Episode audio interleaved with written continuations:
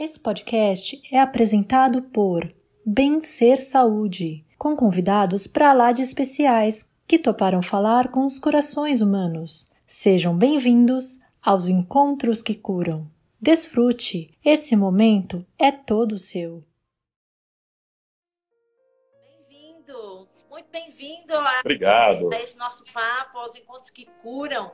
Eu já eu estava justamente falando, eu falo um pouco no começo, viu? Mas depois eu deixo vocês falarem, eu prometo. Tá bom. É, eu estava falando justamente que, nossa, a gente tá, de, eu tô desde junho fazendo a cada 15 dias, às quartas-feiras, um episódio dos Encontros que Curam. E a ideia veio, Flá, da gente.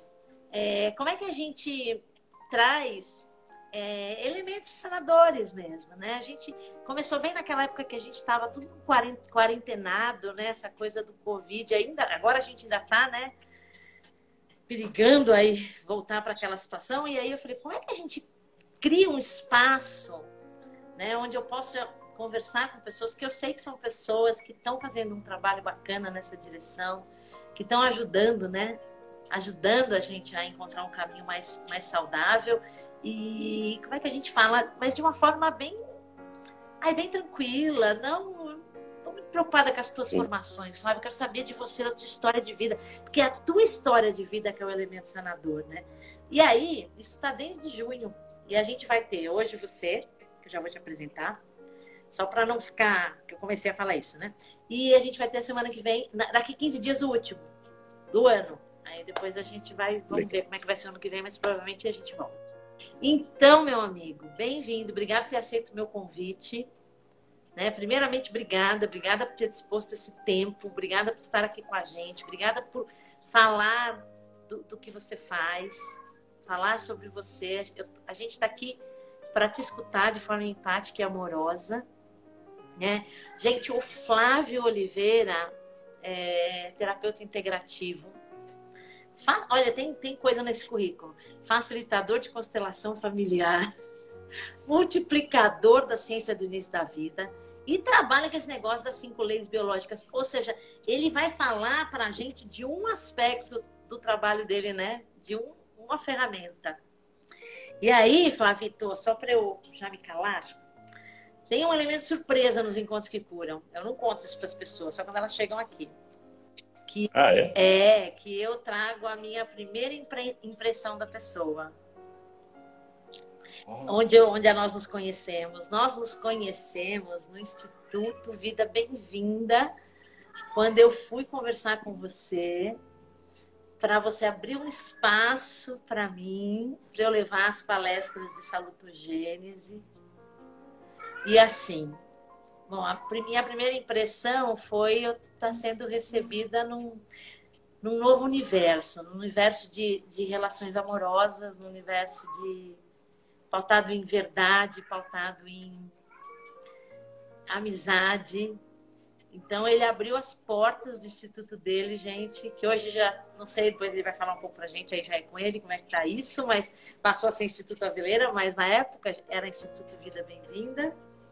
Sim. E, então, assim, é, a minha primeira imagem que eu tenho de você, a, a primeira impressão que você me passou foi de acolhimento e amizade sincera. Sim. E eu, de lá para cá, gente, é assim, eu tenho que te agradecer. Ele me colocou, ele me colocou em contato com o pessoal para eu falar de salutogênese em pós de graduação. Eu acho que eu agradeço, mas mais que tudo, eu acho que o mundo agradece. O Flávio é uma pessoa incrível, então obrigada por estar aqui. O espaço Sim. é teu, mulher fala demais, gente. Ele é homem, a gente vai ter que abrir espaço. Meninas, todas ficam, fiquem, por favor, silêncio agora para o Flávio falar. Ai, Lu, você é demais. Nossa, eu te adoro, te adoro. Obrigado.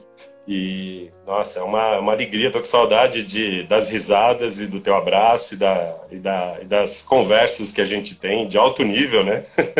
de alto nível filosófico e espiritual e salutogênico. São conversas salutogênicas. Conversas salutogênicas. E, nossa, você fez eu, eu me emocionar e voltar no tempo aqui, né? Para 2015, né? Estamos em 2020, olha, faz mais de cinco anos que a gente se conhece.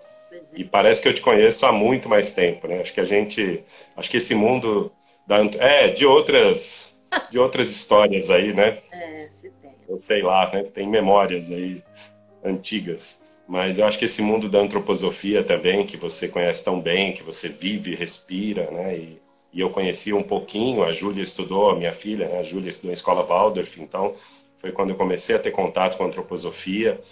E, e a salutogênese, acho que tem muito a ver com o que a gente vai falar hoje, com o que eu vou trazer hoje sobre as cinco leis biológicas. Então, é, quero te agradecer Primeiro por esse nome maravilhoso que você deu para os seus encontros, encontros que curam. Eu acho que realmente tem encontros que curam, né? E acho que é, você foi muito feliz nesse nome que você deu. E as pessoas que você tem trazido, eu vi que teve a Elaine recentemente, eu não consegui ainda é. assistir. Né? A Elaine é outra querida também, que conhece muito das cinco leis, além de tantas outras coisas, né? A Elaine foi uma das responsáveis por, por me colocar em contato com o Renascimento, através da Fanny, então é, e, e, ela já tinha contato com a, com a doutora Eleanor. É. Então... A ideia era justamente, poxa, nós estamos passando por desafios, né? Eu acho que assim, eu acho que esse, esse universo, né? Essa, esse universo da, da saúde está enfrentando um grande desafio. Sempre enfrentou, mas eu acho que assim, a gente está cada vez mais diante de, desse desafio, dessa né? Como a gente lida com essa interface saúde doença. Eu acho que então, mais do que nunca a gente tem que começar a entender o que é isso. Eu acho que a gente tem recursos mil, mil recursos todos, a gente tem que conhecer. E aí cada um, né, olhar para olhar o seu coração, ver o que está escutando, faz sentido, não faz sentido, pode me ajudar. É, eu vejo que a, né, é um sistema, o sistema de saúde é um sistema que agora, de fato, precisa a gente precisa começar a entender que é um sistema de todos nós. Não é um sistema de quem está somente nesse momento enfrentando uma doença. É um sistema de todos nós. A gente tem que começar a cuidar da gente, do outro, da terra, enfim, de tudo, dos animais e, e enfim, eu e, e falar quando eu quando eu pensei no tema, eu já tinha isso no radar. O Flávio vai ter que me falar das cinco leis, né? Eu fui apresentada a elas na no curso né, de facilitadores lá, de multiplicadores da ciência do início da vida, né, com a doutora Sim. Leonor. E mais assim, o espaço vou deixar para você. Conta pra gente e conta, se você quiser falar da tua história, se você quiser. Olha, conta o que você quiser pra gente, mas fala pra gente que como que você deixa esse mundo um pouco mais saudável. Acho que é as Legal. possam beber Bom, Continuando aqui os agradecimentos, sem ficar rasgando seda demais, né? Senão o povo vai falar assim, eles só estão rasgando seda aqui, né? É, começar a mas... sair da nossa live. Mas eu quero te agradecer pela apresentação que, que você fez, minha, né? É, hoje, hoje, realmente, eu sou um terapeuta integrativo, então eu integro várias linhas, vários caminhos de saúde, né? É, eu tenho uma pós-graduação em psicologia transpessoal, então eu sou, eu trabalho na abordagem transpessoal. Eu trabalho também com as constelações, como você falou, e com as cinco leis biológicas, que é hoje o meu. Eu não gosto de falar que é o carro-chefe, mas assim é, é, o, é o pano de fundo que eu dou para tudo que eu, para todo olhar que eu tenho para a saúde é o mapa das cinco leis biológicas, tá? É, só um detalhe particular aí, que você falou de mulheres, né? E você até brincou comigo, falou, Flávio, preciso de meninos lá, porque só tem meninas, né? e eu também faço um trabalho com o masculino, né? Então eu trabalho com homens também, com círculos de homens, com grupos de homens. Tem um trabalho chamado Escola de Pai, que trabalha com paternidades e masculinidades. Faço parte do movimento Guerreiros do Coração. Então, assim, eu tô... É, embora eu viva e tenha vivido sempre num universo muito feminino, né? Eu hoje tenho contato com muitos homens. Ontem, por exemplo, eu estava num grupo de homens que vão estão se tornando escritores. Tem um grande amigo meu que é do Guerreiros do Coração que está começando uma jornada literária para a gente escrever um livro. Ano que vem vai sair um livro escrito por esses homens. É o Edgar, né? É, você conhece o Edgar? Ah, o Edgar é um querido, né? Eu tô então. o Edgar vai vir para os encontros que curam, porque ele tem que falar esse trabalho, ah. Através da escrita. Não, Enneagrama. Pede para ele falar de Enneagrama. Não sei se você conhece Enneagrama, ele é master em Enneagrama também. Ai, me fugiu. E, mas ele pode falar da escrita também, que ele é um grande escritor. O livro dele está aí, ele criou uma editora para lançar o livro dele. Então, assim, é um querido. Mas vamos lá. É... Conta para nós. Você falou sobre, só para contextualizar sobre o que você colocou sobre o Instituto, né, que foi onde tudo começou, da nossa história, né, onde eu te conheci, que você esteve lá com a Karen, quando vocês estavam naquele trabalho juntas, e, e assim, antroposofia para todos, né, e eu lembro muito bem quando você falou assim, vocês falaram, né, é muito fácil falar de antroposofia para quem conhece antroposofia, o desafio é falar de antroposofia para todos, né, e eu me vejo muito nesse lugar hoje com as cinco leis biológicas. É fácil falar das cinco leis biológicas para quem conhece o Hammer, para quem é, se conecta com essa linguagem, com esse paradigma. Ah, agora, o grande desafio para mim hoje é falar das cinco leis biológicas para todos. Claro, e, claro.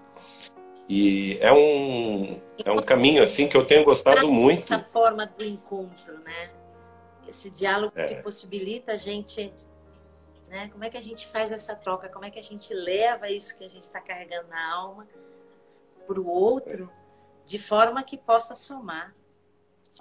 E eu acho que a gente só consegue levar de forma verdadeira, com, com realmente com, com o coração, quando isso é uma verdade para nós. Né? Eu sei que você fala da antroposofia, porque é uma verdade para você. Você vive a antroposofia, né? Você bebeu do É. Steiner, né? Do conhecimento do Steiner, e você vive isso, você aplica isso na sua vida. Então, Eu tento, é, eu aplico também. é, eu tento fazê-la, do- Ah. fazer, como é que eu consigo trazê-la para a minha realidade, né? Para aquilo que Exato. eu sou, porque, enfim, sou portuguesa, né? Não sou alemã. Enfim. Aí vão. É muito louco, né? Muito louco. Tem que ser. Como é que é essa, como é que é essa antroposofia lusitana aí? Né? Você é Fernandes, eu sou Oliveira. né? São os portugueses. É. Ah, meu amigo, me conta um pouco, conta então. Então, leis aí, você já falou do Dr. Hammer, acho que é legal falar um pouco. É, então, assim, só, só complementando, né, o, o, o Instituto começou, você trouxe, é bom atualizar essa informação até para quem vai assistir, né, o Instituto começou como Instituto Vida Bem-vinda, justamente por conta da ciência do início da vida, porque Vida Bem-vinda é o nome do projeto que a doutora Eleanor entregou no Ministério da Educação, para defender que a ciência do início da vida fosse ensinada nas escolas, nós pedimos autorização para ela e criamos com esse nome. Depois tivemos que mudar o nome e mudamos o nome para Instituto Aveleira. E o Instituto Aveleira existiu por cinco anos até abril deste ano, mas ele hoje não existe mais. Tá? É, ele cumpriu a, a missão dele, ele fechou o ciclo dele, foi assim. Um, um, eu acho que assim ele conectou muitas pessoas. Eu me sinto muito privilegiado por ter estado à frente do Aveleira junto com a Maristela e tantas outras pessoas e ter levado tanta tanta luz para para as pessoas. Né? As cinco leis biológicas, por exemplo, eu fui começar a falar das cinco leis, Lu, lá no Aveleira, em 2017. Eu levei quase três anos. O Instituto foi fundado em 2014. Em setembro de 2017, eu fui começar a falar das cinco leis. E era algo que estava meio que adormecido em mim. Embora eu tenha feito a minha pós-graduação em transpessoal em cima das cinco leis biológicas em 2013, tá? O ano que vem vai completar 10 anos que eu conheci as cinco leis. Nossa, 10 anos. Isso já existe. Ano que vem completa 10 anos. É. Que eu tomei o primeiro contato e que de lá para cá eu só venho é, me aprofundando, estudando, testando em mim. Depois que eu fiz alguma form algumas formações atendendo pessoas, né? Então, é, e fazendo grupos. Então, hoje, eu. E, e assim, para trazer até para o pessoal que não conhece as cinco leis, não se sintam é, desprivilegiados por não conhecer, porque é, é algo muito novo. Né? Vamos Ah, conhecer Dr. Hammer, Vamos conhecer hoje, Flá. Exato. O, o Dr. Hammer criou as cinco leis biológicas no final da década de 80, do de meados da década de 80 até o início dos anos 2000. Então, assim, as cinco leis têm entre 20 e 30 anos. É, é algo muito novo. Assim como a ciência do início da vida, que tem 13 anos, né? É Então eu falo que eu sou eu sou um cara que gosta do pioneirismo, né? O preço do pioneirismo, né? Então assim tem os ônus e o bônus do pioneirismo. Né? Então imagine você, né? Se a antroposofia, que é algo que tem mais de 100 anos, né? A, a pedagogia Waldorf completou o centenário ano passado. Né? Então e você imagina algo que tem 30 anos de vida, menos de 30 anos de vida, né? É, mas mesmo no caso da salutogênese, né? A salutogênese também está ali, apesar de É. a gente tem aí 30 anos, né? Você falou que uma, que uma, que uma soma a outra, né? Que elas conversam, né? Exato. E, e, onde, onde que conversam? Né? Onde que as cinco leis conversam com a, com a salutogênese? Nesse olhar para a saúde. Nesse verdadeiro olhar para a saúde, sabe? Porque é, quando o Dr. Hammer começou a, a, desenvolver as cinco leis biológicas após a morte do filho dele e ele ter tido um câncer de testículo que foi gravíssimo, né? Ele teve o prognóstico não era bom no caso dele e, e dali para frente ele começou. Ele era um cara muito fora da curva, sabe, em, vários sentidos. Além dele ser muito obstinado e muito determinado naquilo que ele fazia, é, ele era médico, né? Ele era um médico, mas ele também tinha uma formação em física e ele também tinha uma formação em teologia. Ah, então ele é, ele, não é que ele era teólogo, mas ele, ele tinha uma formação em teologia e também em física. E ele era especialista em imagem, ele, ele era meio professor pardal, ele criava algumas coisas. Tem um bisturi chamado bisturi é, de Hammer. Hammer, né? Essa, essa é uma das é. dele. Ele tem uma maca toda articulada que ele criou. Então, assim, é, o Dr. Hammer, ele foi, a partir da morte do filho dele, isso foi em, na, no final da década de 70, Uh, ele começou todo um caminho de desenvolvimento da, da nova medicina germânica e ele defendia isso academicamente, porque ele era um acadêmico também, ele era professor nessa universidade. Só que ele enfrentou uma série de barreiras né, sobre aquilo que você começou a colocar de um sistema de saúde que trabalha num outro paradigma, que olha a partir de uma outra perspectiva para a vida e para a saúde. E ele começou a perceber que algumas coisas não eram bem daquele jeito. E foi aí que ele começou a desenvolver as, as cinco leis biológicas. Por exemplo, a primeira lei biológica, ela fala que tudo começa que as doenças que nós temos não são doenças. Elas são programas especiais com sentido biológico, um programa biológico com sentido especial, com significado especial. Ou seja, que tudo começa a partir de um, de um choque de um biochoque. Não um psicochoque, como nós temos na psicossomática, mas um biochoque que ativa um programa no nosso corpo, um programa biológico. Tá? E isso é verificável. O interessante é que isso é verificável. Tá? Então, tem programas, tem mais de uma centena de programas, e a cada vez se descobrem mais é, detalhes sobre a complexidade desses, desses programas, que eles é, atuam é, automaticamente no nosso corpo. Nós temos nosso sistema nervoso autônomo, né? que a gente não precisa pensar para respirar, para o coração bater, para o sangue circular. Então, esses programas eles também é, são ativados e desativados conforme a necessidade de sobrevivência. Então, o Hammer ele tem umas frases interessantes, porque a primeira vez que eu escutei eu estranhei, né? Tem uma frase dele que diz assim: doença não existe. Aí eu falo, puxa. Meu Deus do céu, né?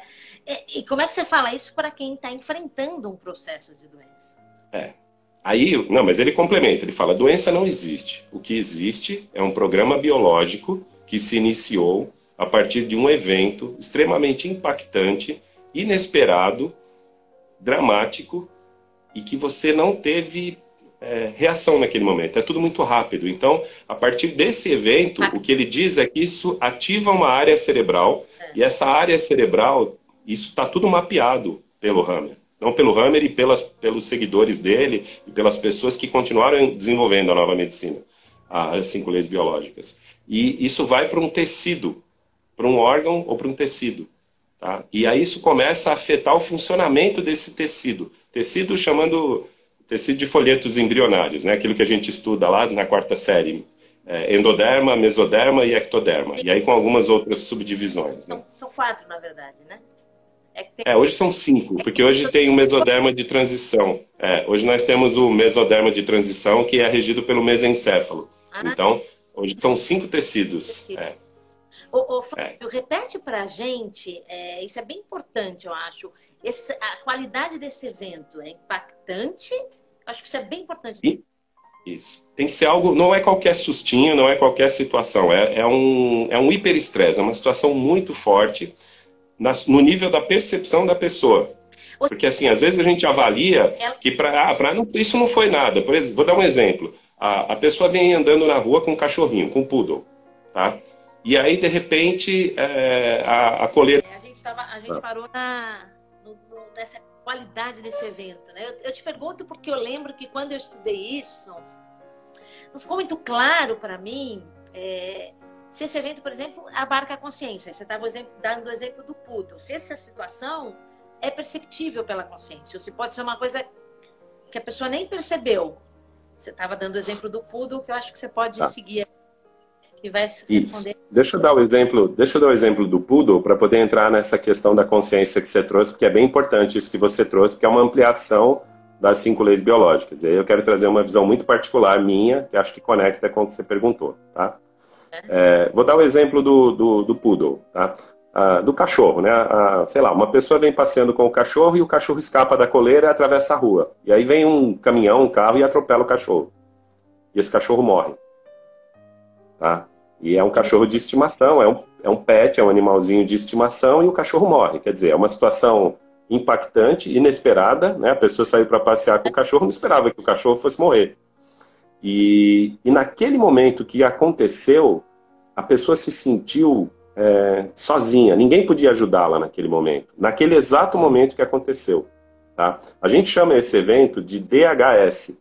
Tá? O Hammer deu esse nome em homenagem ao filho dele, a síndrome que acontece nesse evento, que ele chamou de Dirk Hammer Syndrome, DHS. Mas nós aqui no Brasil, como brasileiro é criativo e a brasileira tudo, a gente abrasileirou para dia, hora e segundo. Então é aquele momento, aquele exato momento do choque, do biochoque. Quando a pessoa vê que o seu cachorro acabou de morrer, imagine que seja uma mulher. Vou dar um exemplo se for uma mulher. É, pode ser que essa mulher, na percepção dela, aquele conflito de perda daquele animal de estimação possa comprometer os ovários dessa mulher. E aí você fala, o que, que tem a ver os ovários da mulher com o cachorro que morreu? É, por isso que eu falo que tem a ver com a percepção, e aí depois eu vou entrar na questão da consciência que você falou. Mas na percepção dela, aquele animalzinho era, era como se fosse o filho dela. Então, quando ela sentiu a perda daquele animal, foi como se ela tivesse perdido um filho.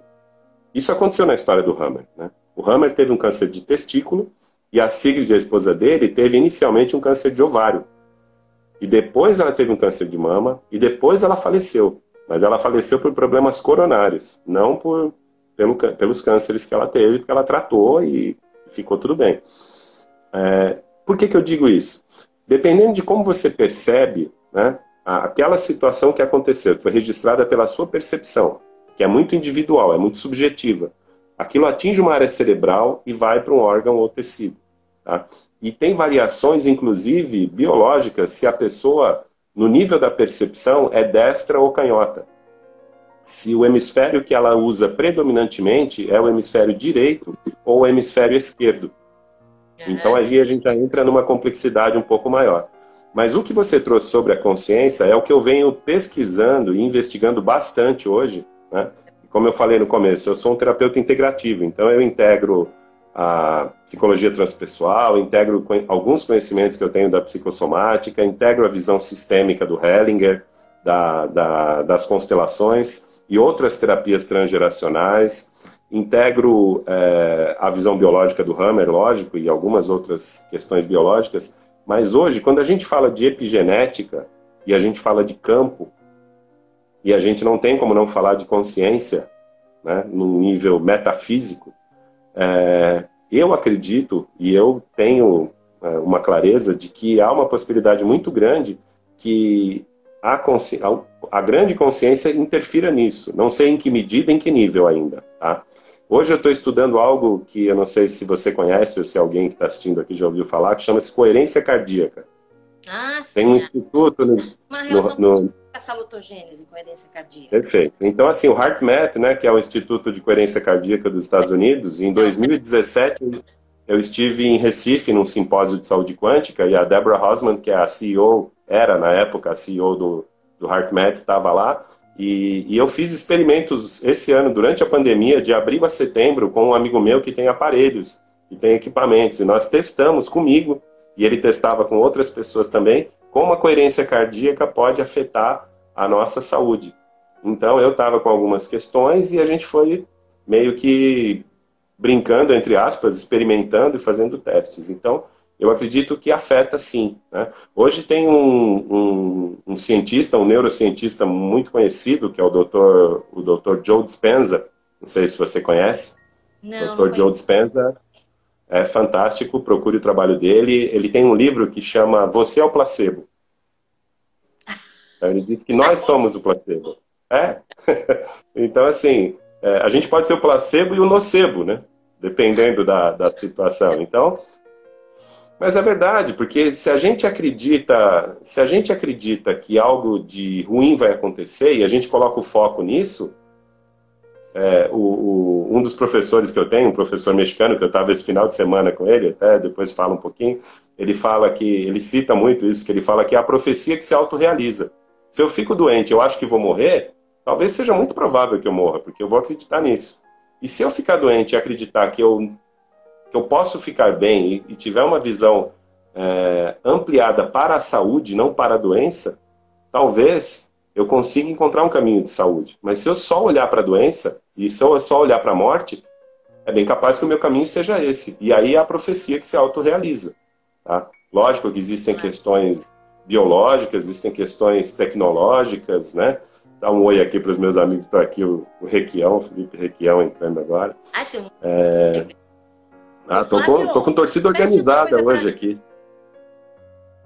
Eu tô vendo. Ó, repete uma coisa pra gente. É impactante, inesperado, isolado e mais alguma coisa o DHS? É, são três fatores. São três fatores. Impactante, Mas, impactante inesperado, isolado. precisa ser algo inesperado e vivido em isolamento. O vivido em isolamento não é que você estava sozinho. Você podia estar na, na praça, na estação Sé do metrô às 6 horas da tarde, mas se naquele momento que aconteceu a situação você se sentiu sozinho, entendeu? Você achou que ninguém podia te ajudar, é, o programa se ativa. Tá?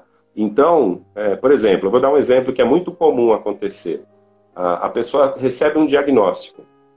Tá? A pessoa tá com uma, vai fazer uns exames e recebe um diagnóstico. Ou, ou pior, né, que é muito comum a gente ver isso acontecer. A pessoa abre o exame antes de levar no médico. Não sei se, se você já fez isso, eu já fiz.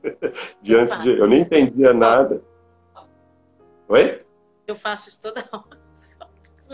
É, então, ainda mais você que conhece, que conhece um pouco mais. Então, assim, dependendo da percepção da pessoa, quando ela vê o resultado do exame, ou quando ela escuta um, um diagnóstico, quando ela recebe uma informação, aquilo pode ativar um programa biológico. E geralmente ativa. A questão é, se esse programa foi ativado, vai chegar um momento tá? das cinco leis biológicas. No meu celular. Só um minuto. Ô, Ju, só um minuto. Avisa minha mãe que eu tá. não posso atender o celular, que ela vai ficar insistindo. Por favor. Obrigada. Gente, amiga para essas coisas, né? A minha mãe vai Isso, ficar ligando amigo... e gravar você. Oi. Tá. Vamos lá. Então, uh, quando o programa é ativado, ele, ele fica ativo por um tempo, ele fica em fase ativa por um tempo, mas depois ele entra em fase de resolução. É na fase de resolução que nós começamos a ter os sintomas. A gente brinca que a fase de resolução, que é a fase PCL, pós-conflitolítica, ela é a fase das ites e das oses, ou seja, das inflamações e das infecções. E, e quando esse programa entra em resolução, é quando o nosso, a gente chama de fase quente. Né? A inflamação é quente, o nome já fala, né? Inflamação. Uh, e as infecções também. E geralmente isso acontece por ação de micro-organismos, essas infecções, essas inflamações. Isso é outro paradigma que é um caso à parte, que aí já tem a ver com a quarta lei, que é, é com relação aos micro-organismos. Isso é um outro paradigma. É isso que geralmente as pessoas não compreendem bem nas cinco leis.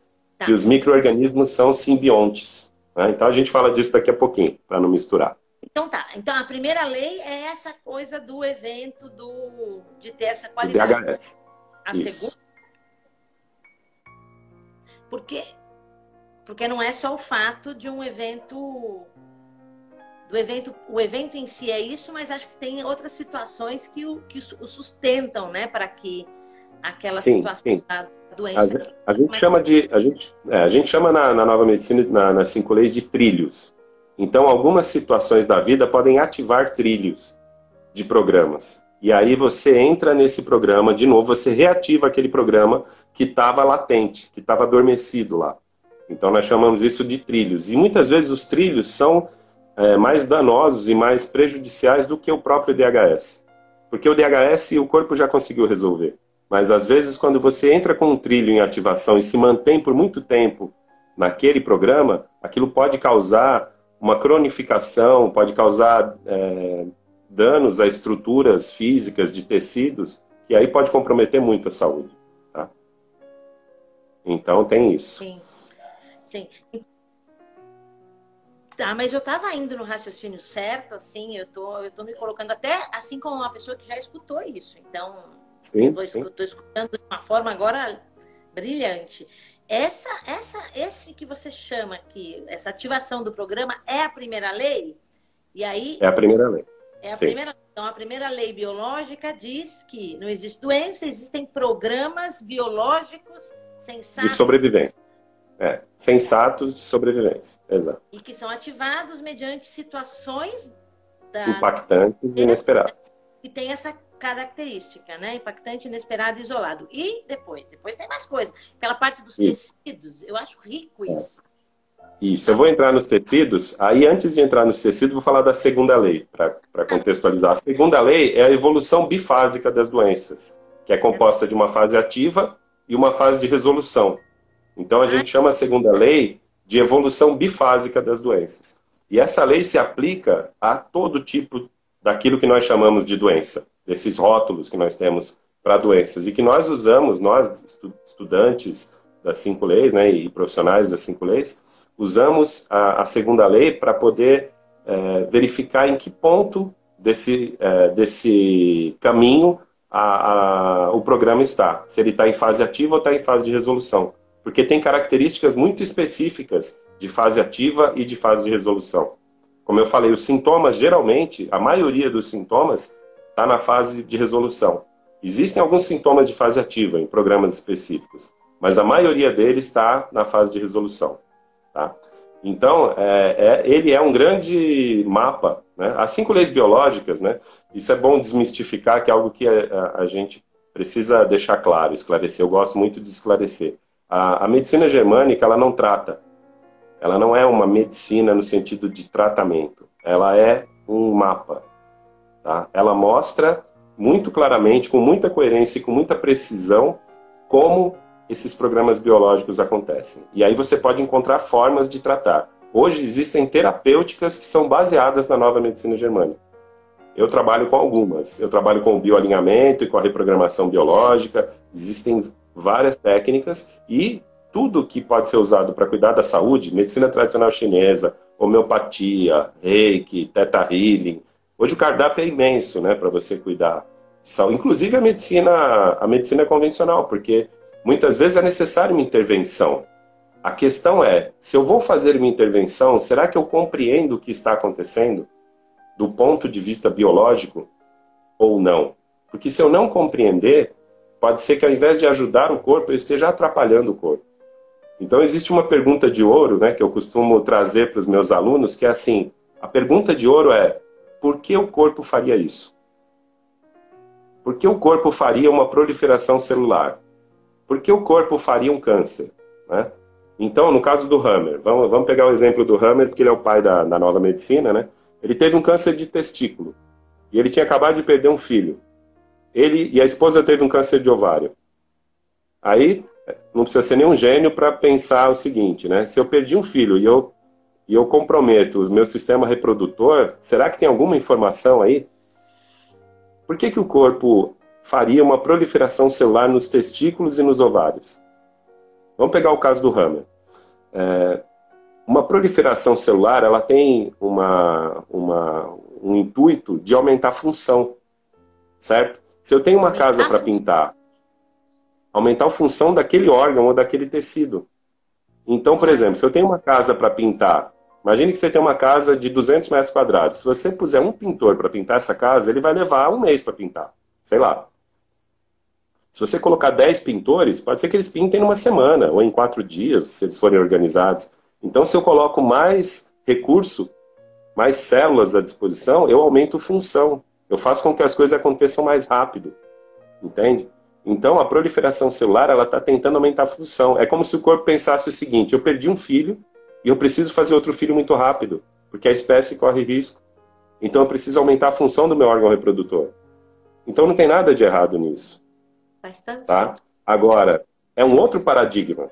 Né? É um outro paradigma. Se a gente tem tantos programas que eu poderia dar exemplos aqui, né? De diabetes, de é, questões respiratórias. Então, assim, quando, só que para olhar, para falar dessa forma, a gente tem que estar tá olhando com as lentes das cinco leis. Se a gente olhar com as lentes da medicina convencional, moderna, tradicional, é, a gente vai entrar em choque, porque a, essa visão de medicalizar e, e essa visão intervencionista de mutilar e retirar algumas estruturas que, entre aspas, estão doentes, é o que acaba causando algumas questões de saúde. Às vezes é necessário, não estou dizendo que não seja necessário. E aí tem que ser muito coerente para falar, é uma emergência, precisamos fazer uma intervenção e vamos atuar rápido sobre isso. Outro caso é, vamos compreender o que está acontecendo e vamos ver até que ponto é necessário. Um bom exemplo disso é a cesariana que a gente tem no parto, linkando com a ciência do início da vida.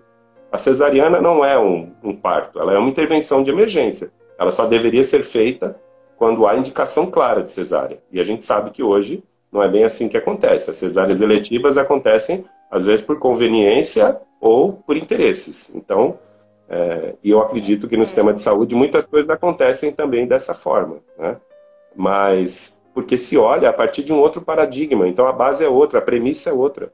Não tem como eu chegar numa mesma conclusão partindo de premissas diferentes. É muito difícil eu chegar na mesma conclusão e no mesmo resultado.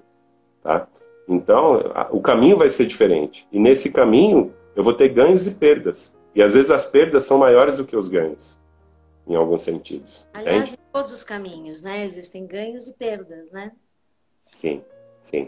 sim assim. é... Sempre vai ser. Quando a gente tá, fala então, desses, só para então... trazer outra coisa, outra, outra informação sobre essa primeira lei que eu, que eu falei, e é bom, é bom deixar claro. É, esses programas eles são ativados por eventos de primeira ordem e de segunda ordem. O que, que significa isso? Um evento de primeira ordem é algo concreto, é algo que realmente aconteceu. Tá?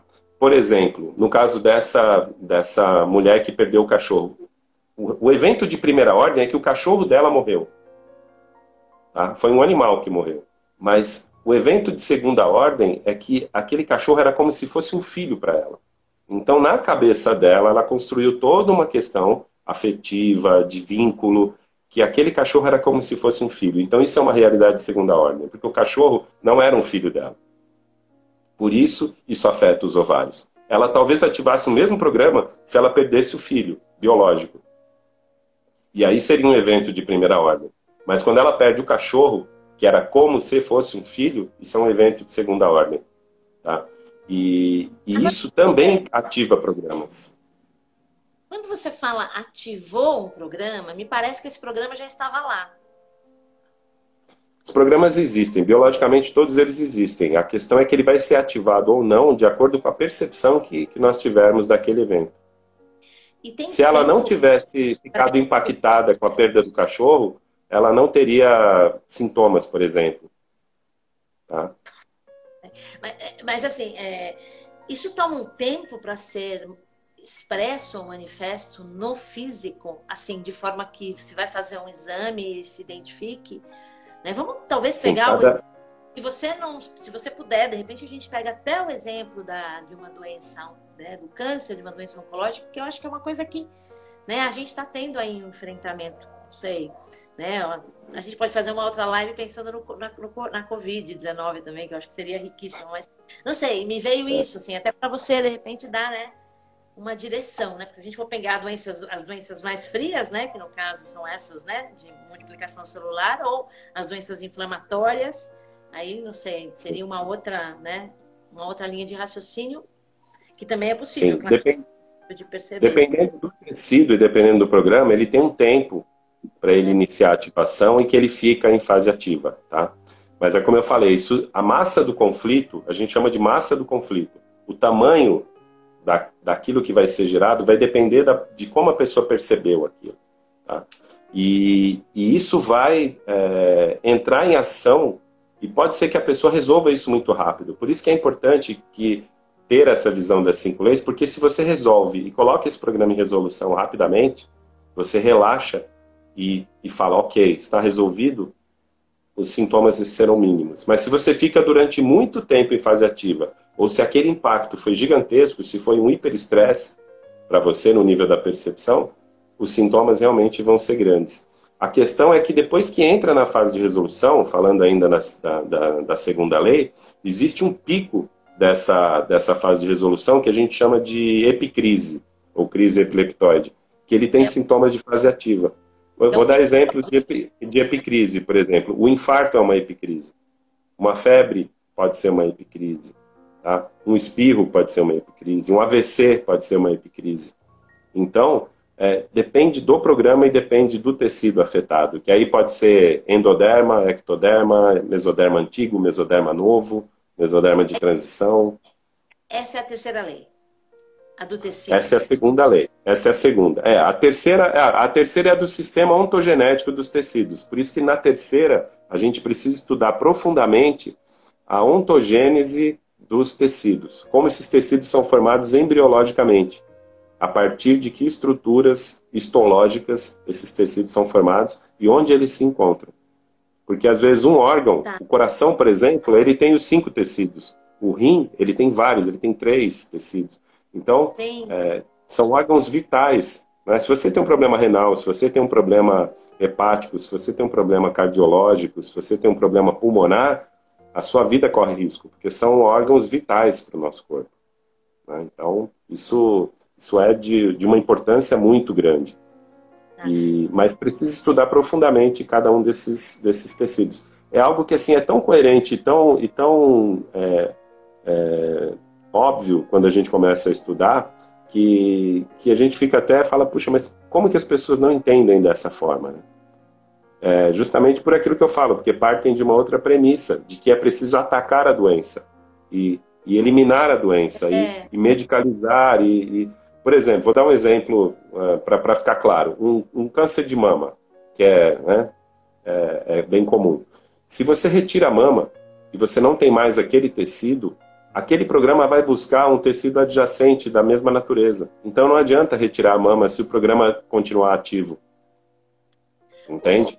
Flávio, nessa situação, como que você desativa o programa? Ou seja, a, a, essa pessoa precisa ter a, contato com um profissional que entenda das cinco leis biológicas para ajudar ela, primeiro, a identificar quando que esse programa foi ativado. Sim. Para depois desativar. Ou ela não precisa saber quando foi ativado? É, duas coisas. Se ela tiver condições, se ela tiver é, interesse e condições de identificar como esse programa se iniciou, isso vai ajudar muito, tá? Mas não é o profissional que vai fazer a desativação desse programa, é a mudança de percepção que a pessoa vai ter que vai ser determinante na de forma a atenuar os impactos desse programa ou agravar. Então, o que, que pode mudar a percepção da pessoa? Várias coisas, né? Hoje eu tenho feito, como eu falo que eu sou meio cientista, né? Tem até uma amiga minha que está aqui, a Luciana Moura, ela me ajudou a criar, xará sua, ela me ajudou a criar um, um, um trabalho que nós estamos chamando de oficina temática integrativa. Então eu estou fazendo uma oficina com base nas cinco leis biológicas. Então eu, as pessoas vêm, uma das pessoas coloca o tema, traz a questão, como se fosse uma constelação. Sabe quando na constelação a pessoa coloca um tema? Só que ela coloca o tema, mas eu não vou olhar com, o olhar do Hellinger. Eu vou olhar com, os, com as lentes do Hammer. E eu vou começar a tratar aquela questão a partir da, das cinco leis biológicas. O interessante é que muitas vezes, nós fizemos uma oficina agora, segunda-feira, a gente acaba caindo numa visão sistêmica. E aí, como eu também sou constelador, e eu conheço a visão do Hellinger, aí a gente olha isso do ponto de vista sistêmico. E isso muda totalmente a percepção da pessoa sobre aquele evento que aconteceu. E isso ajuda muito na reparação do tecido e na, na fazer com que esse programa se resolva de forma mais rápida, que foi o que você perguntou. Que é a mudança da, de percepção da é. pessoa que vai ser determinante nisso. Tá? Isso pode ser com terapia, isso pode ser com outro tipo de tratamento. Essa, essa foi a forma que eu encontrei. Tá? Mas quando a pessoa tem clareza e a percepção dela muda, ela sabe quando a pessoa dá um ahá, ela fala, putz, entendi. Sabe quando você está em terapia ou quando você tem um insight assim, um ahá, né? Você fala, ah, entendi. Cara, saquei. Hum, eu não precisava estar tá, tá sofrendo tanto com isso. Eu já entendi o que aconteceu, eu sei onde começou, eu sei por que, que eu estou assim. E aí o corpo entende. Porque Na verdade, é o corpo que está fazendo tudo. Né? Eu tive um professor de cinco leis que ele falava, ele tinha uma palestra que tinha duas perguntas. A primeira pergunta é: você conhece o seu corpo? E a segunda pergunta é: seu corpo conhece você? Porque se você conhece o seu corpo, mas seu corpo não te conhece, não vai adiantar muito. Nem você se conhece direito. Por isso que aquele cara, dois mil anos atrás, falou assim: conhece-te a ti mesmo. Né? E, e, é por isso que o autoconhecimento é importante. Se a gente se conhecer, a gente vai ajudar muito o nosso corpo a nos conhecer também.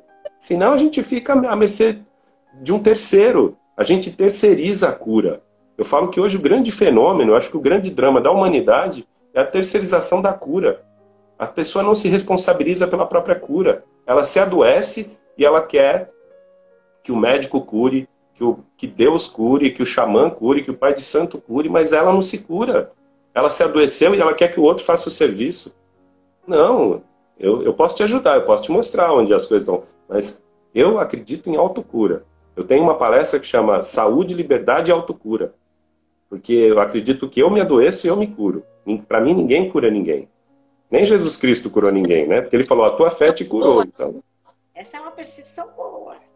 Seria é. bom se nós tivéssemos com, essa com esse fortalecimento interior que você trouxe. Ô Flávio, só assim, é... porque eu queria muito que você falasse dos tecidos, porque eu acho que é importante. Ah. Tá.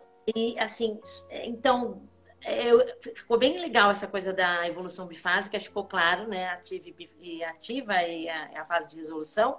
E ainda dentro dessa segunda lei tem a questão dos sim, dos tecidos. Tá. tecidos. Eu acho que isso é legal para as pessoas entenderem as necessidades que, não, que também não estão sendo atendidas. Porque não tem uma coisa com as necessidades não atendidas? Não tem, tem uma tem. coisa assim? Esses tecidos.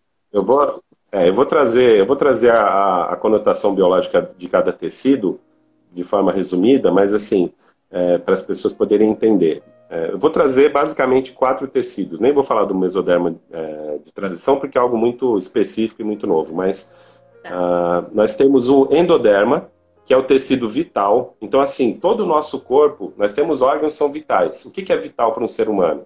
Respiração, nutrição, excreção e reprodução. Então, todos os tecidos que formam esses órgãos, basicamente, a maior parte deles é formada por um tecido endodérmico, tá? Então, tecido, aparelho reprodutor, aparelho respiratório, excretor, então, ah, são endodérmicos. Então, ele é o tecido vital, está ligado à vida. Tá? É, existe também o mesoderma antigo. O Hammer divide o mesoderma em mesoderma antigo e mesoderma novo. O mesoderma antigo é um tecido de proteção. Então, ele protege. Quais são as estruturas de proteção?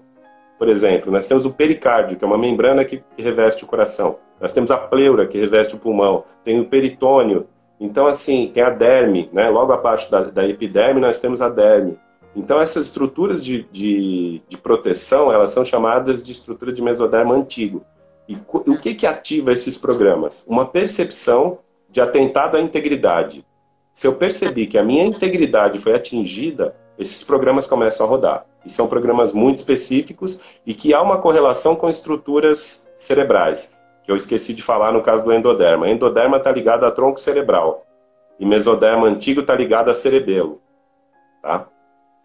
Aí a gente vai para o mesoderma novo. E o mesoderma novo já é uma estrutura mais jovem e está ligado à, à desvalorização e impotência. Ou seja, uma autodesvalorização ou uma impotência no sentido de não ser suficientemente, capaz de fazer algo ou ser forçado a fazer algo que eu não queria fazer. Então, eu me sinto impotente diante dessa situação. Tá? Isso vai afetar o quê? Estruturas de sustentação. Músculos, ossos, tendões, ligamentos e alguns outros, é, veias, artérias, alguma, a íntima das artérias. Então, algumas estruturas mais, é, mais específicas. E aí a gente vai para o ectoderma, que é o tecido de revestimento. Que aí a pele é um tecido de revestimento, mas nos órgãos nós temos tecidos que são de revestimento também. Claro. E se ela é de revestimento, ela está em contato. E é por isso que a gente fala que ectoderma tem a ver com contato e separação. Um contato que eu queria ter tido e fui impedido de ter, ou um contato que é, me foi proibido ou, ou, ou, privado e que eu queria muito ter tido. E no mesmo sentido da separação, né? no, no sentido inverso das separações. Isso pode afetar essas estruturas ectodérmicas. mas também um contato forçado, né? Um abuso também Sim. entraria aí nessa questão. Sim.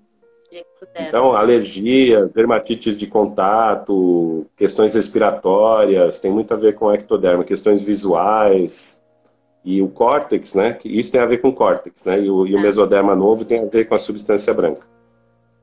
Então, então toda é... essa. Então, é, não é nem é, necessário a violação que acontece, né? Uma, uma violação que acontece e aí esses tecidos respondem. É um pouco isso, né? Exato, exato. É, é só uma resposta. É? É muito, é, eu falei, é só uma resposta a esse evento, né, ao DHS. É o corpo respondendo, tentando nos ajudar a resolver isso. Mas como a gente não entende e acha que é uma doença, a gente quer eliminar. E aí, tentando eliminar, a gente acaba complicando mais a saúde, por não compreender dessa forma. Tá? Então, eu sei que o nosso tempo está acabando, mas assim, o que eu vejo hoje para mim, eu falo que eu sou muito privilegiado, porque é, conhecer as cinco leis é algo que me garante uma segurança com relação à minha saúde e à vida, principalmente tudo que está acontecendo hoje no mundo e que já vem acontecendo, é, de não ficar com medo. O Hammer fala que a única doença contagiosa que existe é o medo. E eu acredito muito nisso. Que uma pessoa com medo contagia contagia todo mundo que está próximo, inclusive pessoas à distância. Então, se a gente puder não fazer apologia ao medo, eu acho que isso já é um grande um grande serviço social. É um caldo para todo tipo de doença. É um caldo. As doenças, as microbactérias e vírus adoram. Adoram esse, né, esse meio que eu cresço bastante. É, né? é, o livro que indica para iniciantes nas cinco leis. Tem algum livro que você indica, Flávio? O Flávio, a gente não. A Instagram aumentou o tempo, né? Mas a gente não vai se prolongar muito, não. Mas a gente não vai ser derrubado. Ah, ele aumentou o tempo? Aumentou o tempo agora? Assim eu ouvi dizer. Né? Então, assim. Olha, é... não sabia. que eu tô tranquila, tô te curtindo aqui, porque normalmente eu fico mais tensa ah, por horário. Não, se puder passar um pouquinho, eu, eu topo também, não tem problema, é, mas. Seria bem legal. Porque sabe o que, que me, me, me chama a atenção? Essa coisa do, do tempo, é, do tempo do, do DHS, ou do trauma, ou daquela situação né, impactante, inesperada, isolada, para a manifestação depende do, da natureza da, do, do DHS para afetar determinado tecido ou não, e não esquece do livro básico da Cisibel. Tá, tá. É, os programas, eles são muito específicos e muito precisos. Então, para você, o que, é, o que eu falo sobre o tempo é que tem, programa, tem alguns programas que eles têm um tempo determinado, que eles duram três semanas, sabe?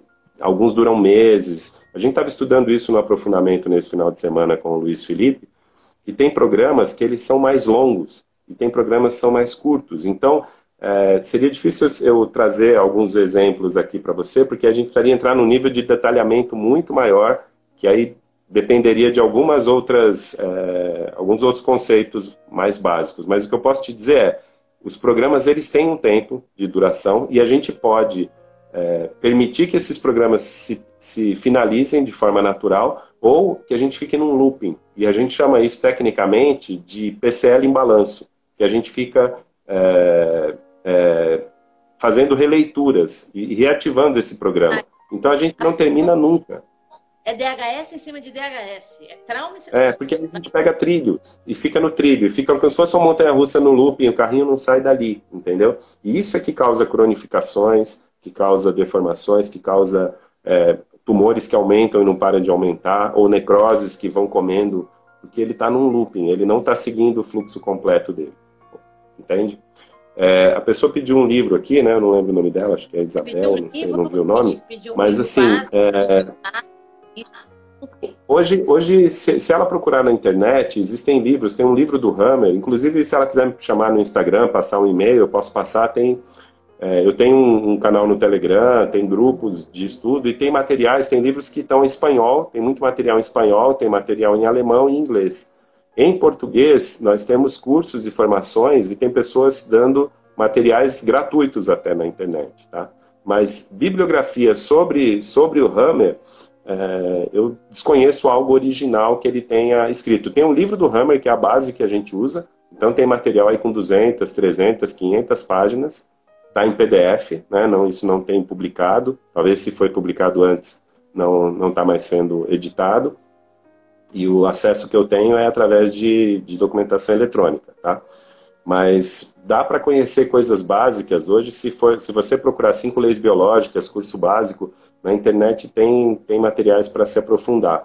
Uh, eu participo de um grupo de, que é uma escola que chama Consciência Cursos, que é um curso que acontece aqui na região de Campinas e que é de uma escola que existe uma escola na Itália e existe uma escola no México, que é esse professor mexicano, que é o Luiz Felipe Espinosa.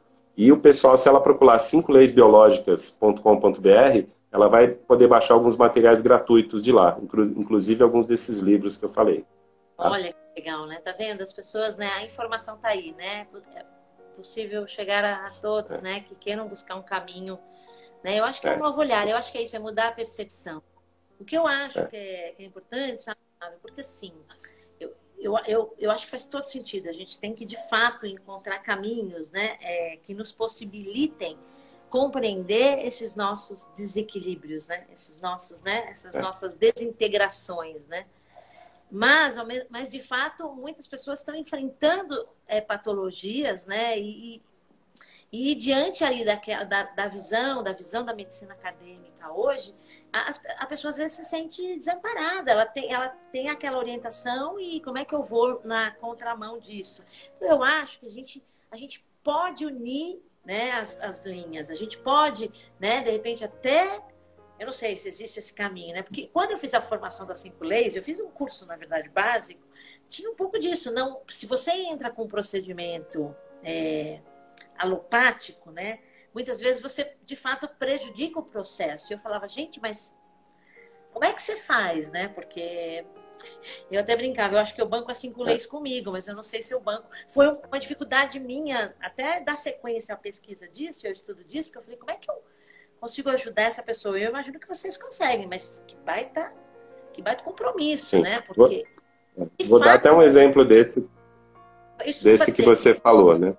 Dá para unir, ou de fato, muitas vezes, o, a abordagem né, é, da visão hoje, que é eu tiro e aí eu entro com uma, um tratamento que muitas vezes atrapalha o próprio processo de resolução do conflito. A gente sabe disso, mas dá, mas dá para unir? Como é que a gente pode dialogar com essa medicina que está aí? Porque aí a gente vai começar a caminhar juntos, a gente precisa começar a dialogar com eles. Sim, eu Sim. acredito. Né? O, o o grande sonho, acho que de quem, quem conhece as cinco leis e quem trabalha com as cinco leis, é que mais profissionais da saúde, principalmente médicos, conheçam as cinco leis biológicas. Porque com o conhecimento que eles têm de anatomia, fisiologia, patologia, farmacologia, né, é, e compreendendo os programas, eles podem sim, nas intervenções que eles forem fazer, sejam invasivas, não invasivas, medicamentosas, é, terapêuticas, é, que eles possam saber que eles, como eles estarão ajudando. Vou dar um bom exemplo que acho que todo mundo conhece, você conhece muito bem, anti-inflamatórios, por exemplo. Né? Então, assim, se a gente fala que a fase de resolução ela é uma inflamação e eu tomo um anti-inflamatório, eu, eu tiro a, a, a pessoa do processo de cura. Porque o processo inflamatório, ele é vagotônico, ele é parasimpático tônico. E os, e os anti-inflamatórios, grande parte deles, né, eles são simpaticotônicos, então eles vão colocar você para a fase ativa de novo. E é por isso que os sintomas desaparecem quando você toma um anti-inflamatório. Porque você foi para a fase ativa, e a fase ativa naquele programa não tem sintoma. E aí eles falam, ah, que bom, tô curado, tô resolvido. Não tá, porque quando você para de tomar o medicamento, ou quando ele ou quando ele toma, é, ou quando ele adquire, no caso de antibióticos, por exemplo, né, é comum falar que adquiriu resistência. Não é que adquiriu resistência. Os, os micro-organismos, né, a quarta lei fala, os micro-organismos eles são simbiontes, eles participam do processo de cura. Essa inflamação, essa infecção, acontece por ação de micro-organismos. Se eu tomo um antibiótico e eu elimino esses micro-organismos, de alguma forma eu estou atrapalhando o processo porque são micro-organismos que muitas vezes estão ajudando na resolução do, daquele programa. Tá? É, a gente brinca que é como você chegar num incêndio, e aí você chega no incêndio, depois que o incêndio está acontecendo, que os bombeiros já estão lá, aí você olha e fala assim, foram esses caras de vermelho e de amarelo aí que botaram fogo. Porque eles estão aí, está pegando fogo, eles, se eles estão no incêndio, porque... Então você mata o bombeiro porque o bombeiro estava no incêndio na hora que a, a mata estava pegando fogo. Mas não, o bombeiro está tentando apagar o incêndio. E aí você mata o bombeiro. E aí o incêndio não vai acabar, entende? Lógico que tem que ter bom senso e coerência, Lu. Então, assim, tem alguns casos onde vai ser necessário uma intervenção e vai ser necessário uma medicalização. Mas isso não é generalizado. O grande problema são os protocolos. E aí se faz isso de forma indiscriminada. E outra, automedicação. O brasileiro é recordista em automedicação. Ah, ah meu irmão tomou, minha vizinha tomou, né? sabe? Então... Uma vez que eu entro na eu acho que aquilo é um crime, gente. Aquilo tá lá à disposição, é assim, que nem bala, que nem. É. Bala. Como se aquilo fizesse. Eu acho que assim, é uma, tem, tem que haver uma. Nossa, o quanto temos a transformar, né? Por isso que eu, eu volto a dizer, essa, esse sistema para a gente transformar esse sistema, o quanto nós precisamos transformar as nossas percepções, né? A, Sim criar de fato a nossa capacidade de compreender processos de saúde e doença, né? assumir essa responsabilidade. Eu acho que também uma coisa que é aquilo que a gente está falando, é um, um, e aí domina pelo medo, né? Eu, eu me questiono, domina, domina pelo medo, eu não quero perder a vida. É tão insano esse sistema que eu olho e falo, poxa, ele, a gente, como é que é a nossa relação com a saúde? A gente não cuida e olha que a gente, olha a gente faz um estrago grande para o corpo gritar. A gente faz um estrago grande. Não é que ele grita amanhã, não. Eu leso, leso, leso, leso, DHS, DHS, trauma, trauma. Coisas não digeridas, coisas não transformadas. Não tem uma pausa para se pensar nas situações que aconteceram. Você não tem esse momento. Bom, chega uma hora, né? A casa, a casa entra em colapso. Aí, quando a casa entra em colapso, eu quero manter aquela casa viva a todo custo. Sim. Entende? Aí, quer dizer, durante todo o decorrer do caminho, eu leso aquela casa. Quando aquela casa, por fim, foi lesada, aquela morada já não, já não é possível, aí eu quero sustentá-la a todo custo. Olha, olha o quanto é, é incoerente, assim. E, de fato, acho que essa é a ideia, a gente trazer isso, é para essa autorresponsabilidade, essa, esse caminho que nós precisamos trilhar, né, né Flávio? Eu estou feliz. E, e, e, nós estamos nós estamos caminhando para isso, viu, Lu? Porque assim, eu vejo muitas pessoas aqui no Brasil, graças a uma espanhola chamada Itziar Orubi, que foi a, a mestra do, do, do Luiz Felipe, e, e eu tive o prazer de conhecê-la em 2013, num curso que eu fiz no Sul, é, a gente tem as cinco leis aqui no Brasil, senão talvez demorasse um pouco mais para chegar e fosse chegar de outra forma. Mas eu vejo que, assim, eu acho que nós estamos atingindo uma massa crítica. Hoje tem muitas pessoas no mundo que já conhecem as cinco leis e compreendem e estudam profundamente. Mas é como eu disse no início, como é algo muito novo, ainda leva um tempo para haver uma compreensão maior. Né? Você vê a antroposofia, a medicina ampliada pela antroposofia. Tem décadas, né?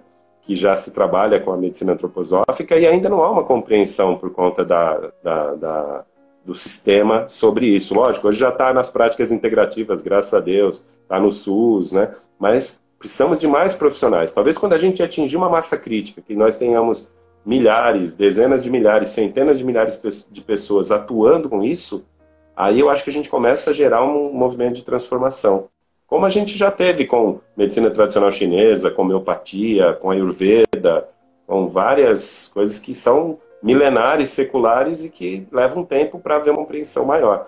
Mas eu acho que não é para todos. Não adianta a gente achar que a gente vai salvar o mundo, que é para todos. É para quem se identificar com isso e achar que isso é um caminho. Então, para a gente não entrar em choque e não ficar também entrando em combate com todo mundo. Quem quiser, a gente tem algumas opções. Né? Eu acho que a gente tem essas práticas, elas têm que cada vez mais, a gente tem que trabalhar, né? Quem trabalha, quem trabalha, estuda isso, tem que cada vez mais. Como é que eu me coloco diante do mundo, né? Porque tem uma necessidade aí, de fato, né? Eu acho que assim, as pessoas compreenderem esses processos. É... Tem um profissional que possa ajudar, nossa, que ótimo, mas não vão ser todas as pessoas que vão trilhar esse caminho. Né? Mas eu imagino que quando a gente trilha um caminho, a gente ajuda todos, né? Eu tenho, tenho uma passagem, né? Eu, bom, essa, essa interface saúde-doença, assim, eu sou, eu sou apaixonada por isso. E, uhum. e agora o tema que eu tenho trabalhado bastante é a pesquisa, a pesquisa do karma, né? Até com a linha da antroposofia, com esse olhar. E tem uma passagem de um, de um livro do Steiner que eu gostaria de compartilhar com vocês, que me toca muito, sabe, Flávio? Que tem a ver com essa questão da, da saúde e da doença. Quando você adoece, né? Quando nós, né? Quando é apresentado, né? Quando se manifesta na nossa morada, né? No nosso corpo físico, é um, né? Uma desordem aí, algo, né? Porque teoricamente o corpo físico deveria seguir aí, né? A sanidade.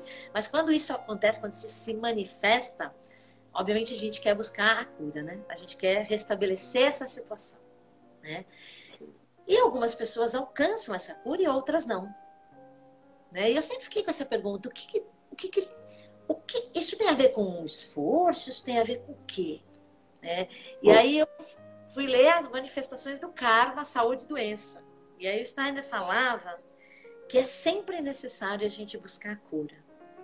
Né? O, o, buscar a cura é um passo que nós damos e que, por fim, se a cura vai chegar ou não, isso não é o que importa.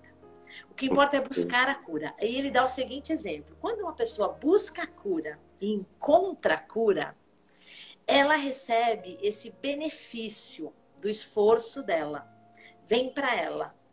Porém, quando uma pessoa busca a cura e não encontra a cura, vem a falecer daquela doença, ela entrega isso ao mundo Olha, como possibilidade de restabelecimento.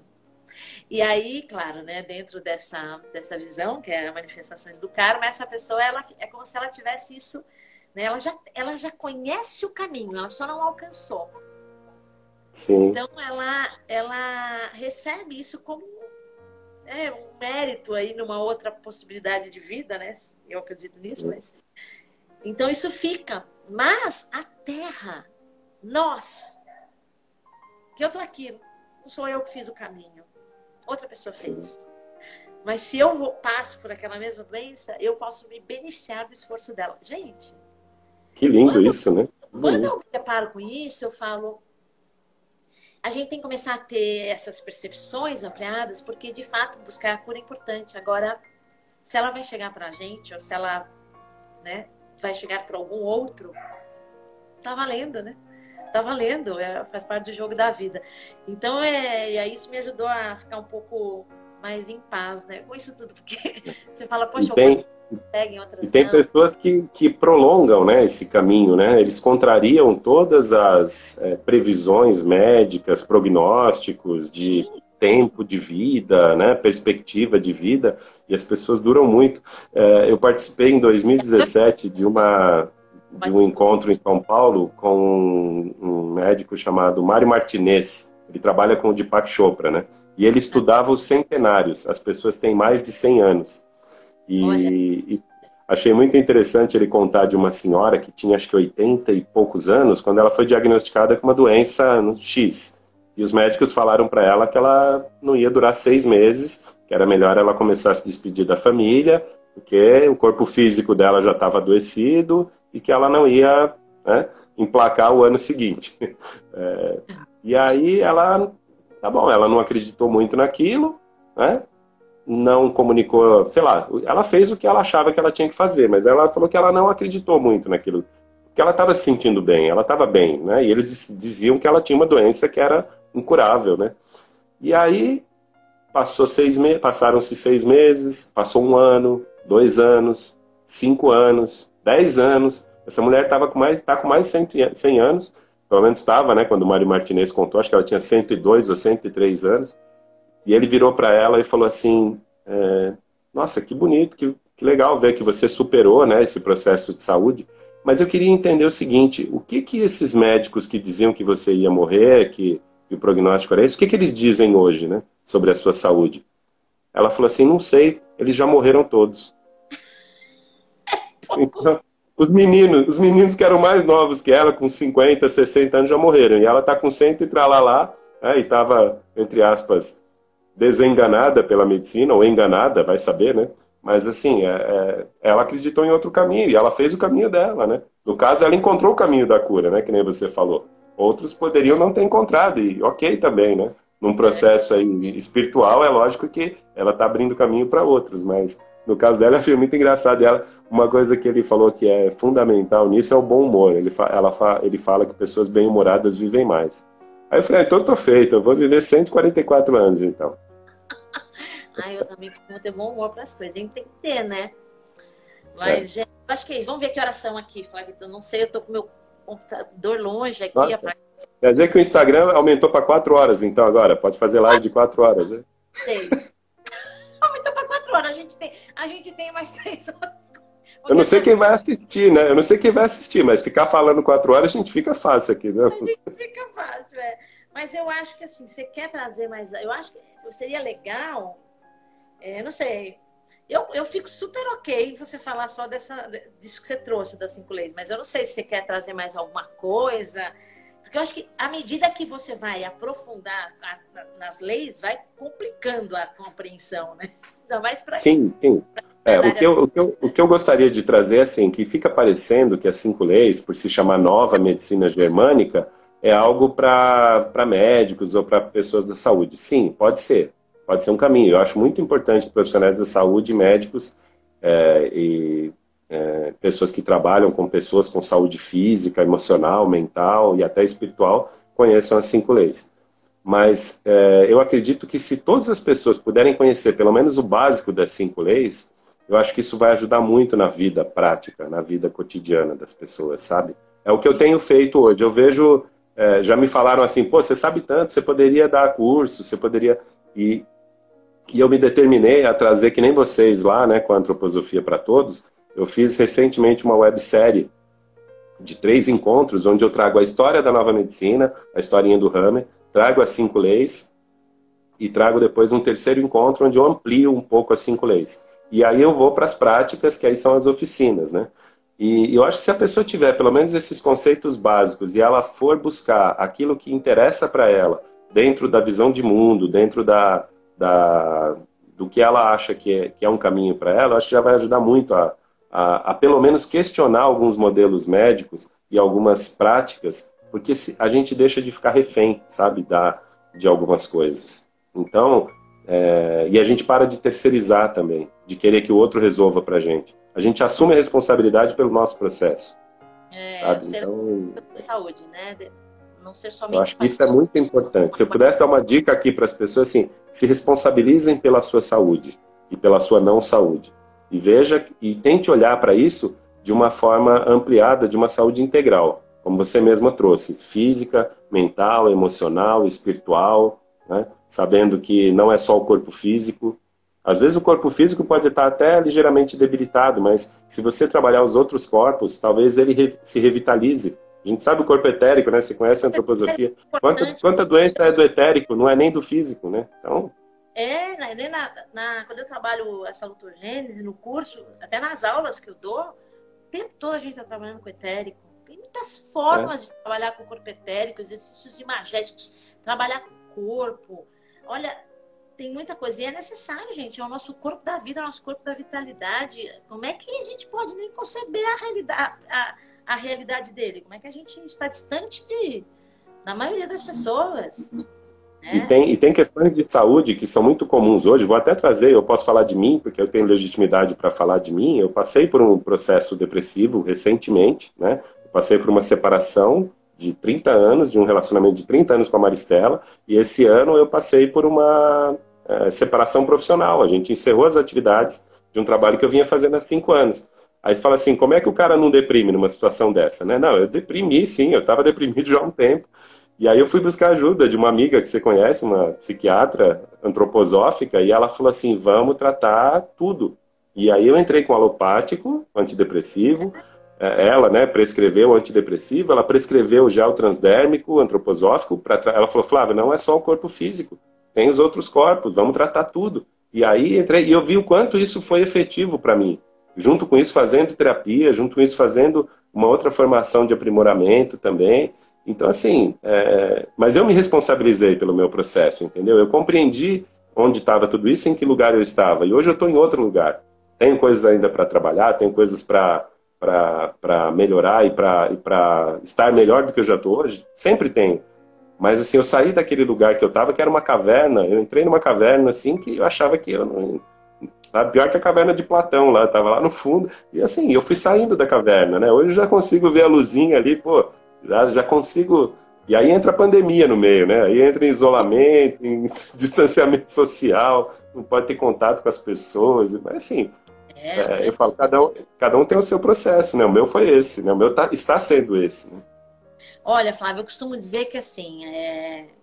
quando eu dou aula nas pós, na, pós, na, na pós-graduação, que eu levo salutogênese e antroposofia para naturopatas, profissionais, né? Pessoas que trabalham terapeutas.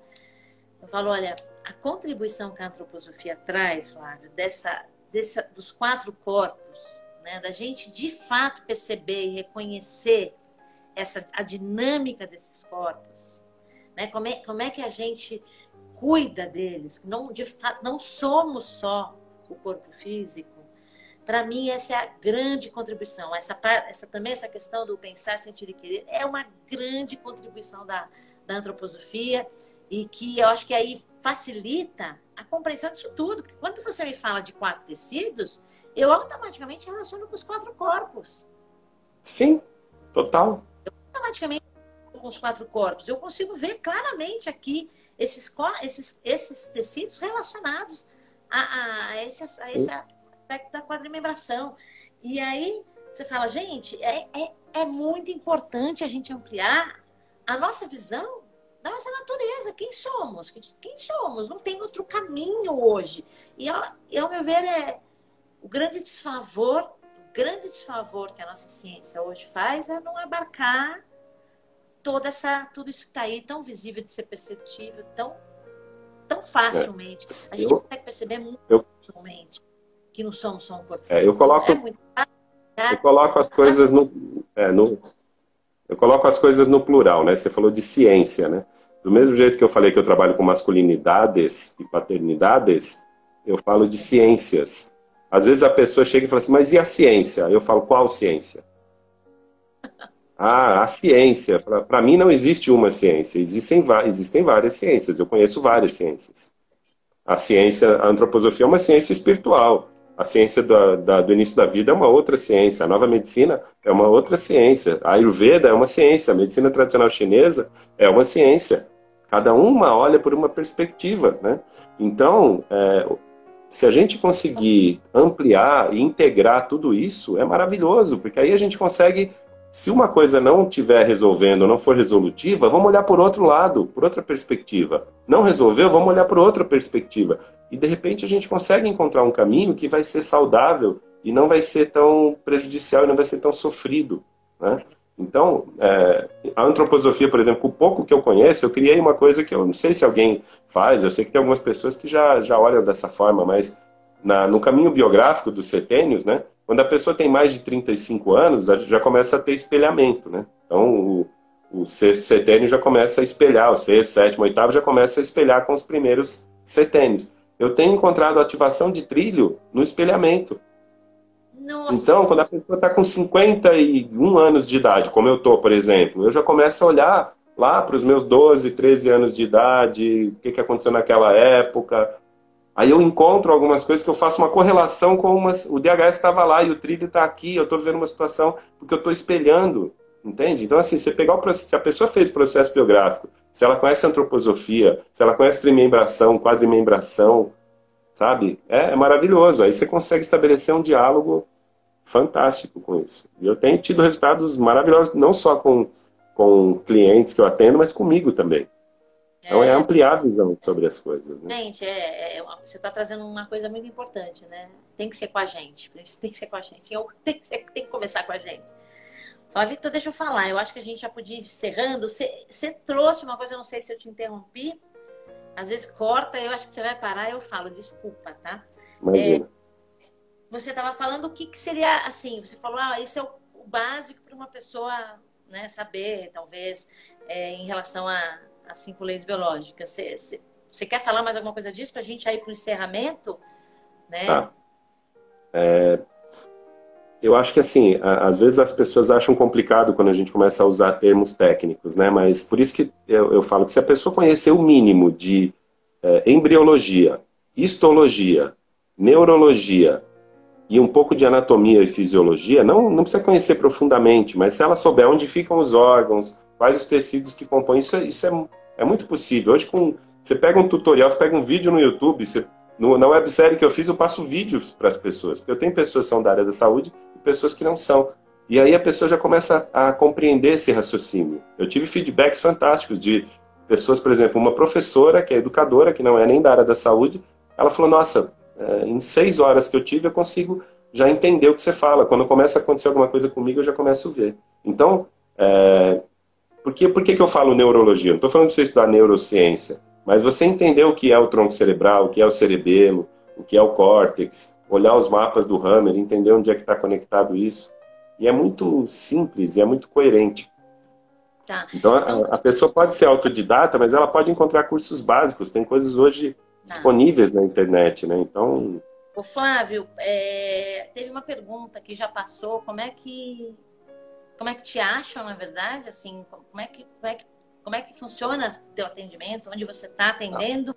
De repente seria legal também você colocar, quando a gente finalizar, eu publico a live, você coloca lá nos comentários, eu vou te marcar para ficar e mas pra, né? E esse webinário, esse webinário que você está falando, para quem quiser talvez entender um pouco mais sobre as cinco leis, seria legal de repente você também falar e como é que a pessoa te encontra, né?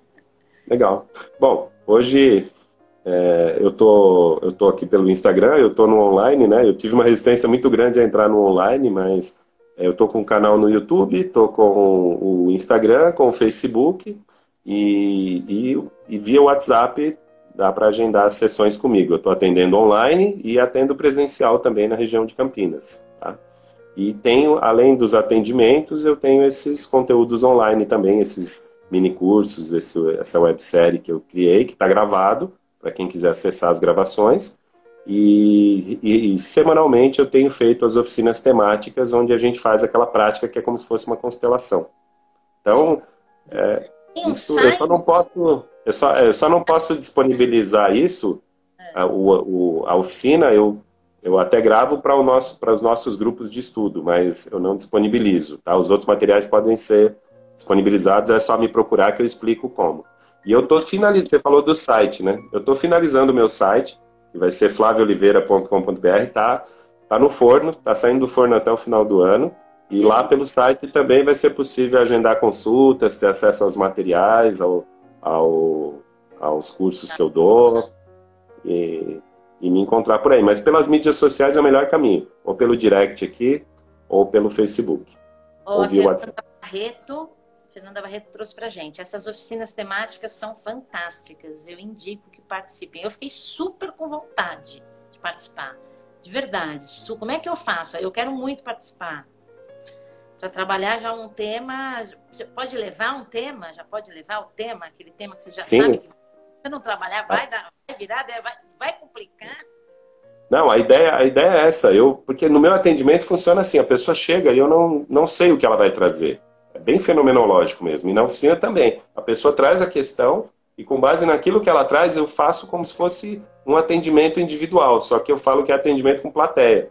Então, a gente tem feito online por enquanto mas eu já vi até que alguém, acho que foi a Marisa que perguntou aqui quando é que vai ter presencial. Eu pretendo fazer uma oficina presencial aqui em Campinas até o final do ano, pelo menos uma, com todos os cuidados aí sanitários. Mas para quem não puder participar presencial, eu vou deixar um computador e a pessoa participa online. Ah, e a, e a Marisa está lembrando aqui, eu faço pelo Simpla, né? Os eventos são feitos pelo Simpla e eu disponibilizo nas minhas mídias sempre. Tá? Então, tá sempre no, no Insta, no Face e Gente, futuramente